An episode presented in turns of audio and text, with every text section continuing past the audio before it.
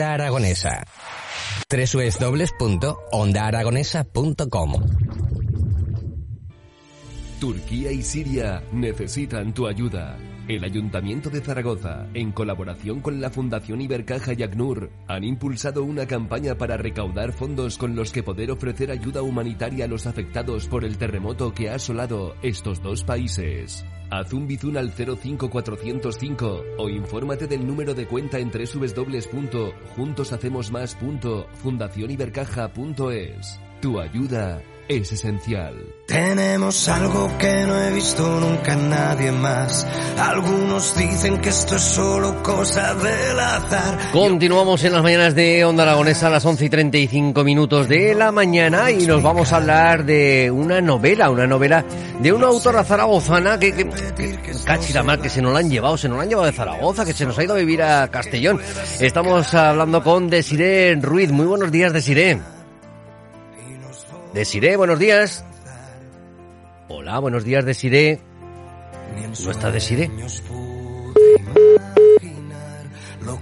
Volvemos a llamar a Desiré. Tú y yo somos el mundo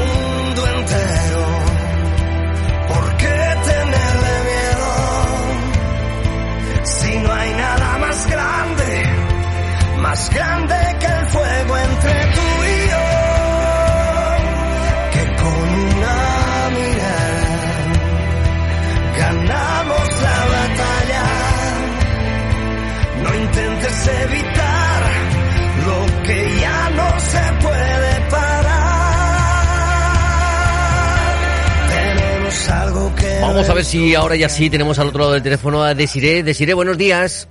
Hola, buenos días. Ahora sí, alto y claro. Sí, Digo, yo te escuchaba así antes, digo, se nos, mí. digo, se nos ha enfadado porque le hemos dicho que se nos ha ido a vivir a Castellón. no, que va, que va. ¿Qué Bueno, tal? De- Desiré, autora zaragozana que ha escrito una última novela que se publicó el pasado día 1 de febrero llamada Villa Melania. Sí, Cuéntanos un Villa poquito. Melania, sí. Una, una- una novela gótica clásica. Bueno, es una novela con toques góticos, ¿no? Es una novela con toques góticos porque sí que sucede en una villa, que una villa que está pues eh, ubicada en Zaragoza Uy, uy, uy, y uy, que tiene esa, mm, esa esa ambientación, esa atmósfera pues un tanto inquietante, con eh, un poco gótica, oscura, eh, bueno, no siniestra del todo, pero un poquito sí, ¿no? Y entonces eh, tiene esos toques, pero es una novela que está ambientada pues en la época actual, bueno, a caballo, ¿no? Entre la década de los 60 y la actual, eh, con personajes pues que mm, bueno, pertenecen a una saga familiar también, pues de diferentes generaciones. Ajá. Eh, una vez que terminemos de leer tu novela, si, si nos damos unos paseitos por, por Zaragoza, por la provincia de Zaragoza, ¿vamos a identificar a esta villa? Bueno, eh, pu- pues puede ser que sí. Yo realmente para construir Villa Melania, yo la ubiqué en el Paseo de Ruiseñores.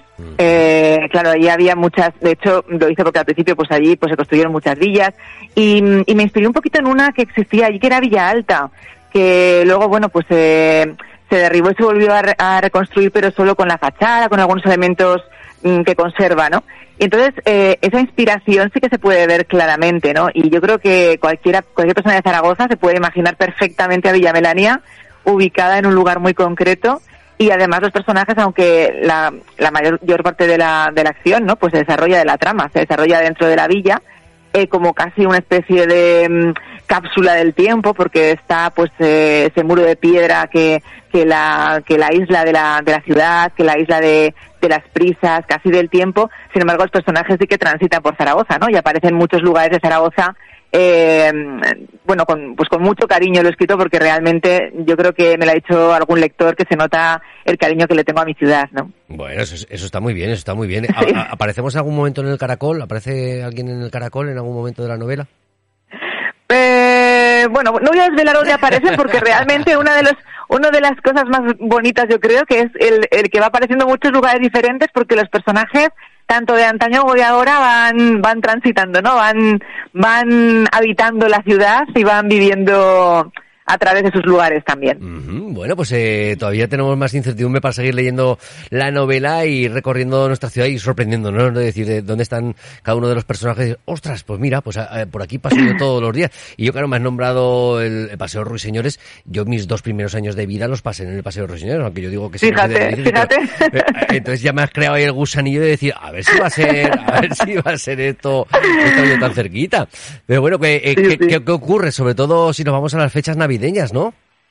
Sí, es que, claro, allí em, eh, todo comienza a, eh, a partir de una, una tragedia, una trágica muerte, que, que le llama a la familia, de hecho ya se convierte casi como en una en, en algo familiar que le llaman el trágico suceso, y sucede justamente pues en la víspera de- del Día de Reyes.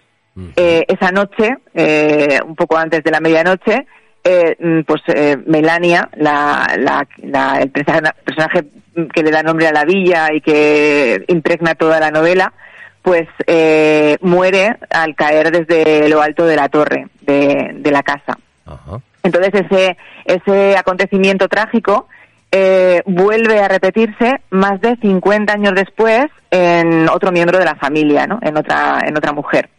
A, a partir de entonces, la más joven de, de la saga familiar pues se traslada a Villa Melania y comienza a desvelar y a descubrir pues todos los secretos eh, o parte de los secretos, aunque el lector descubrirá todos, que, que encierra la villa. Eh, pues, pues hay que ir a Villa Melania, ¿eh? Hay que ir a y conocerlo un poquito. Eh, porque claro, aquí realmente pues podemos que entender eh, apariciones de fantasmas, ¿no?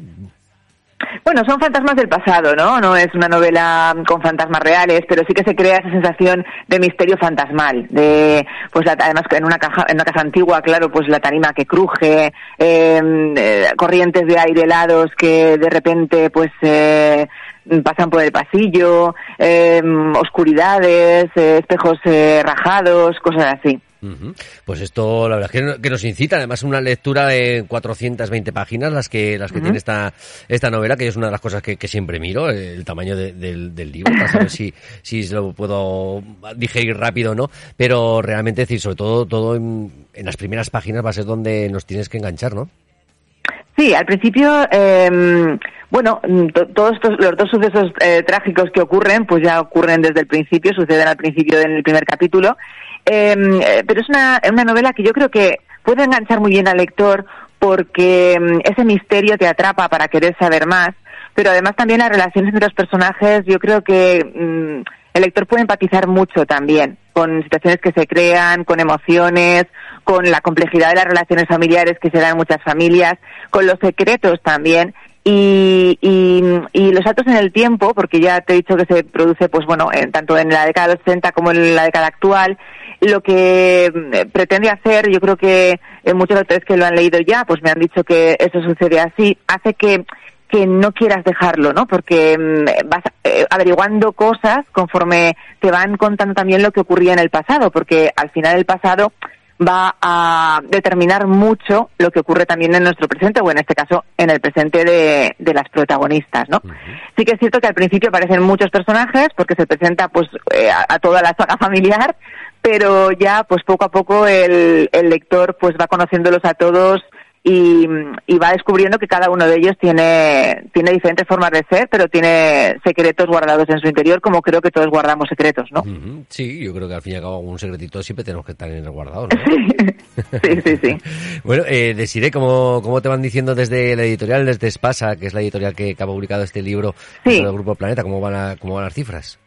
Bueno, yo creo que bien que al lector eh, y a la lectora, ¿no? Los lectores en general les va les va gustando. Yo tengo muy buena retroalimentación y bueno, espero que sea una novela que, que le guste a, a los lectores y sobre todo fundamentalmente no que la lean eh, rápidamente, que sí que me dicen que se lee muy rápido y yo realmente la escribí para leerla de una manera un poquito más sosegada, un poco más tranquila, ¿no? Pero que se lee rápido, mm, pero que aparte de leerla les quede un poquito de pozo allí al, lector y que quieran volver de vez en cuando a la, a la villa o que vean una villa en algún otro lugar incluso, aunque no sea Zaragoza, y les recuerde a esa Villa Melania y a esos personajes eh, que se queden un poquito con ellos, vamos, eso es lo que siempre busco cuando escribo, que no solo sea una trama que lee rápidamente para llegar a, un resultado final. Ujú. ¿Cuándo terminaste de, escribir esta novela?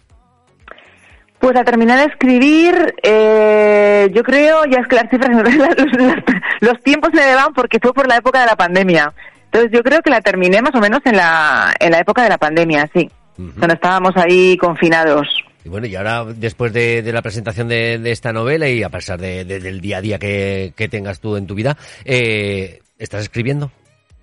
Sí, estoy escribiendo más que, bueno, estoy escribiendo poco, pero estoy pensando mucho. Y es que al principio siempre comienzo con los personajes. Empiezo a, a trabajar los personajes, a construirlos, a conocerlos. Eh, intento profundizar mucho en los perfiles psicológicos de los personajes mm, para que no sean pues personajes planos, sino que mm, nos den muchos matices y el lector pueda identificarse mucho con ellos y comprenderlos y enfadarse y en fin, ¿no?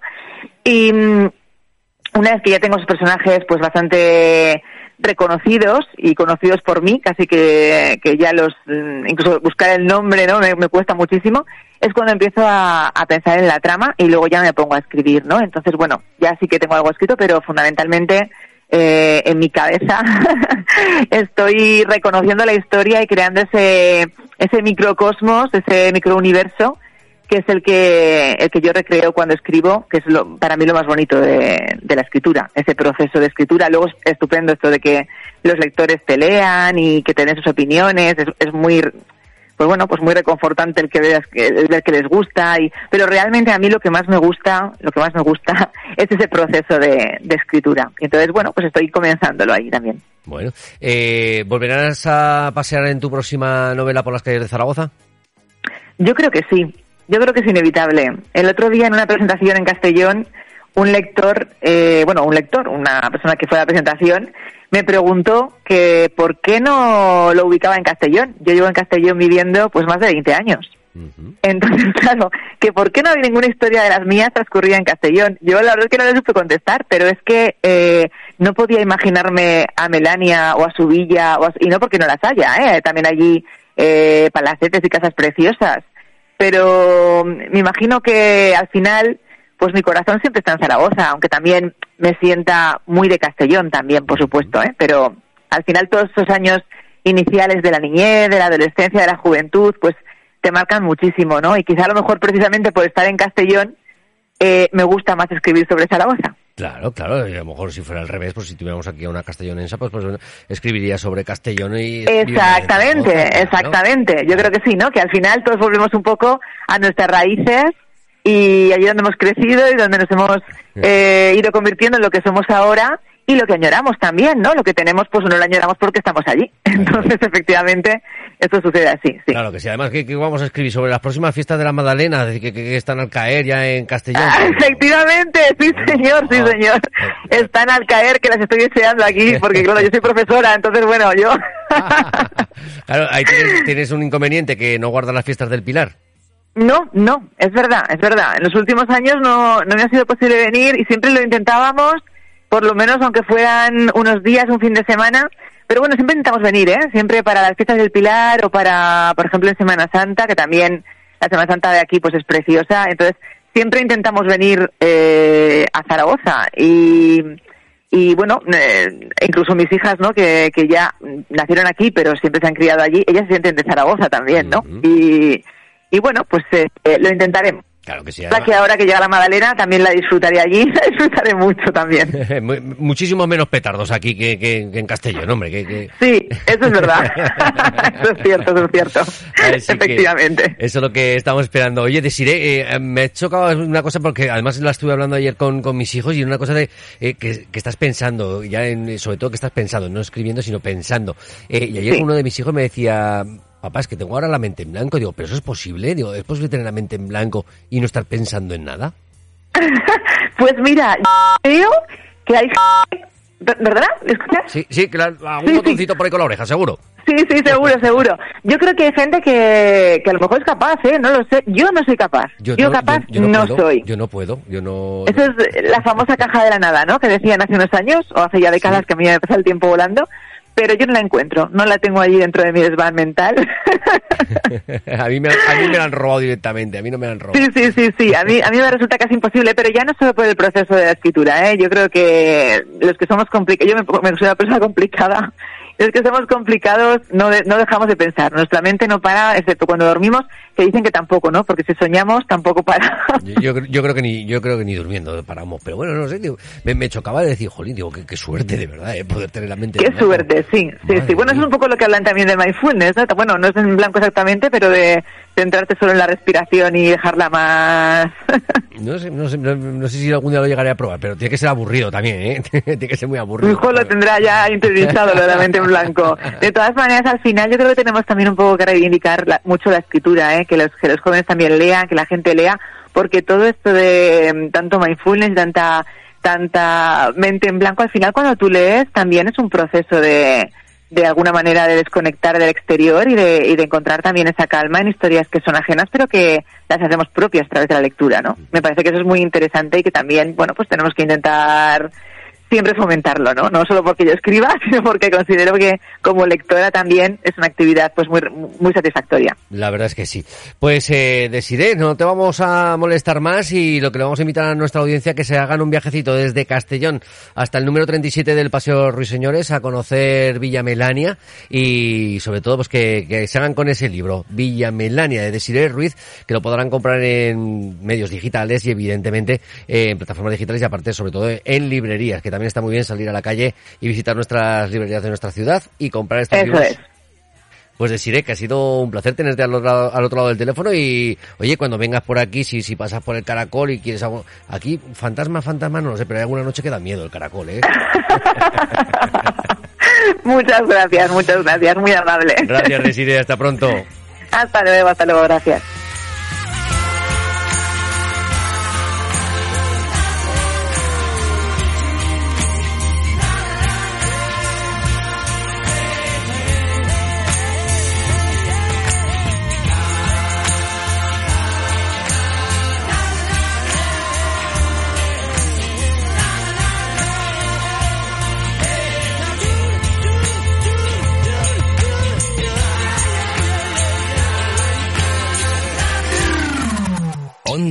Aragonesa. www.ondaaragonesa.com